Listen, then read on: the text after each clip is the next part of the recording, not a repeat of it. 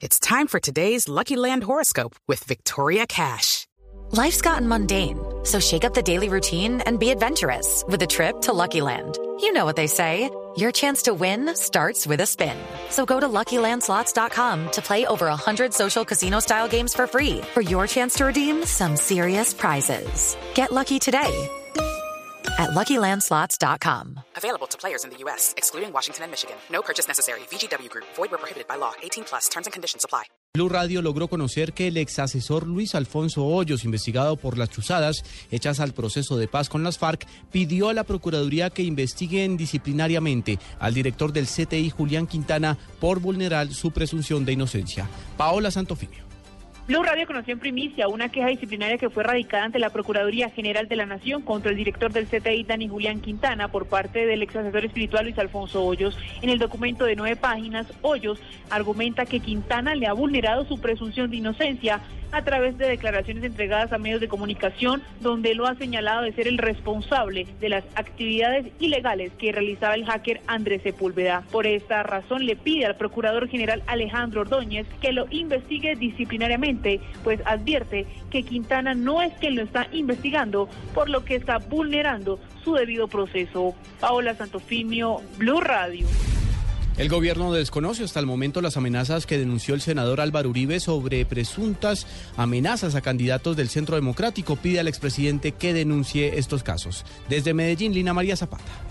En su visita al municipio de Caucasia, el ministro del Interior Juan Fernando Cristo se refirió a las denuncias hechas por el senador Álvaro Uribe Vélez, quien asegura que en algunas regiones del país grupos terroristas están impidiendo el aval por parte del Centro Democrático. Dijo el ministro que están esperando las denuncias para iniciar investigaciones. Estamos esperando las denuncias concretas del Centro Democrático del senador Uribe para actuar en consecuencia y dar todas las garantías a todos los partidos políticos. Este gobierno además, lo dijimos el martes, lo reiteré hoy acá en Caucasia, considera de vital importancia estas elecciones de octubre porque los alcaldes y gobernadores que se elijan el próximo 25 de octubre y se posesionen el primero de enero serán los socios del gobierno nacional, los aliados. El senador Álvaro Uribe Vélez había advertido que esas denuncias se han conocido en zonas como Putumayo. En Medellín, Lina María Zapata, Blue Radio.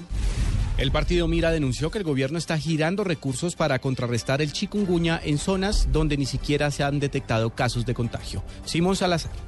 El representante Carlos Guevara del partido Mira denunció que el gobierno estaría destinando millonarios recursos para atender a los afectados por el chikungunya en varios departamentos donde no se ha confirmado víctimas de este virus. Sí, le hemos mandado una carta al gobierno nacional para que revise muy bien la inversión que se viene dando con la, las campañas de prevención, la atención primaria en salud, también que se vienen presentando una red de medicamentos falsos que se están eh, suministrando en estos departamentos sin ningún control. Explicó, por ejemplo, que en el Baup PES, donde apenas hay tres casos no confirmados, se destinó un total de 66 millones de pesos, es decir, 22 millones por caso, mientras que en el Valle del Cauca se destinó 377 millones de pesos, en promedio 3.663 pesos por cada paciente. Simón Salazar, Blue Radio.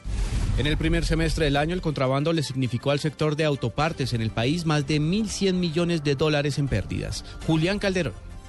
En diálogo con Blue Radio, el presidente de la Asociación del Sector Automotriz y sus partes, Asopartes Tulio Zuluaga, prendió las alarmas por el preocupante crecimiento del fenómeno del contrabando de autopartes que ha ocasionado pérdidas millonarias a las empresas del sector en lo que va corrido del año. En, en el primer semestre de este año, estamos hablando que el contrabando estuvo alrededor de los 1.100 millones de dólares. Esto quiere decir que si continúa esta situación, vamos a pasar los 2.270 millones de dólares eh, en el resto del año. Situación bastante delicada situación delicada porque es una cifra astronómica que puede cubrir prácticamente una reforma tributaria. El origen de esta mercancía ilegal es diverso, asegura Zuluaga. El contrabando viene de muchas partes, viene de los países asiáticos, viene de Estados Unidos, viene de los países africanos, realmente pues se nos mete por todas partes. La frontera con Venezuela, de acuerdo con las directivas de Asopartes, es el principal conducto por donde ingresa el contrabando que afecta al sector. Julián Calderón, Blue Radio. El presidente Santos aspira a que al terminar su segundo mandato Colombia mejore su infraestructura vial. Silvia Patiño. Hola, buenas tardes. Tras reconocer que Colombia ocupa el cuarto puesto entre los peores países en materia de infraestructura a nivel América Latina, el presidente Santos dijo que uno de los objetivos a 2018 será ubicar al país en el tercer lugar, incluso por encima de Chile. Estamos eh, en los últimos lugares. Tenemos el cuarto peor lugar de América Latina en materia de infraestructura. Solamente están por debajo de nosotros Haití, Guyana, Cuba y Bolivia. Pues apenas terminemos estas obras que ya están en marcha, vamos a saltar a quedar de tercero. O estamos de 18, vamos a quedar de terceros. Santos indicó que con Colombia ocupando el tercer puesto, el país solamente estará por debajo de México y Brasil, países líderes en materia de infraestructura. Silvia Patiño, Blue Radio. En información internacional, el Senado de los Estados Unidos aprobó levantar la prohibición para viajar a Cuba. Sofía Bonet. Un comité del Senado estadounidense aprobó hoy una enmienda para levantar totalmente las restricciones a los viajes a Cuba, una iniciativa que llegó al Capitolio menos de una semana después de que ambos países reanudaran sus relaciones. El Comité de Apropiaciones del Senado, controlado por la oposición republicana, aprobó por 18 votos a favor y 12 en contra el levantamiento de las trabas que aún impiden a los estadounidenses y residentes legales viajar a la isla caribeña. Por consiguiente, en la votación, cuatro senadores republicanos se unieron a 14 demócratas para aprobar la medida, por lo que la iniciativa pasará al Senado. Esta incluye el levantamiento de la prohibición que impide a cualquier embarcación que haya llevado mercancías a Cuba tocar puertos estadounidenses en los seis meses siguientes. Sofía Bonet, Blue Radio. Mucha atención a información de último momento. Acaba de ser recapturado el monstruo de la Sierrita, el hombre acusado de varios abusos sexuales en la costa caribe colombiana. Según información de la policía y la fiscalía, fue capturado en Maicao, en Guajira, el monstruo de la Sierrita, y allá le harán la audiencia por fuga de presos. La policía detectó que este hombre pretendía cruzar la frontera hacia Venezuela. Repetimos, acaba de ser capturado el monstruo de la Sierrita, un hombre señalado de cometer varios abusos sexuales en la costa caribe y que gozaba del permiso de detención domiciliaria y que precisamente ahí fue cuando se fugó. Fue capturado en el, en el instante preciso cuando intentaba salir hacia Venezuela. Información en desarrollo hasta ahora en Blue Radio. Y ahora en Blue Radio, la información de Bogotá y la región. En noticias del centro del país, la construcción de la segunda fase de la vivienda Avenida Longitudinal de Occidente está lista para su inicio. Daniela Morales.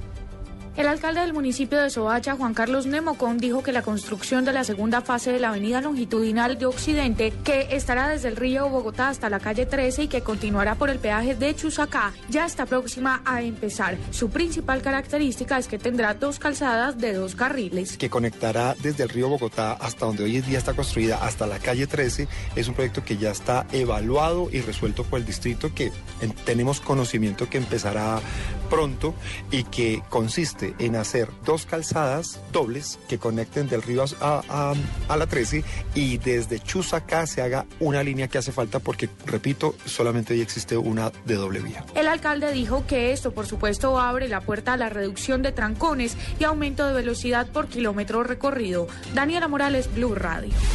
Sectores del Partido Liberal lamentaron el apoyo de cambio radical a la candidatura de Enrique Peñalosa y señalan que con esto se fragmenta la unidad nacional. María Juliana Silva. El concejal liberal Horacio José Serpa lamentó que Cambio Radical decidiera desarticular la unidad nacional en Bogotá apoyando a Enrique Peñalosa y no a Rafael Pardo. Agregó que tiene entendido que hay sectores al interior de Cambio Radical que quieren apoyar a Pardo y los invitó a que así lo hagan. Tengo entendido que muchos ediles y muchos concejales quieren estar con el doctor Pardo. Así que las puertas están abiertas para que trabajen con el doctor Pardo. Me parece a mí que los intereses personalistas del doctor Peñalosa están dividiendo nuevamente a la ciudad. Él no está pensando en Bogotá, sino que están pensando es en sus propios intereses. Serpa agregó que si Peñalosa quería una encuesta que demostrara cuál candidatura tenía más posibilidades de ganar, mirara la publicada recientemente en la cual puntea Rafael Pardo. María Juliana Silva, Blue Radio.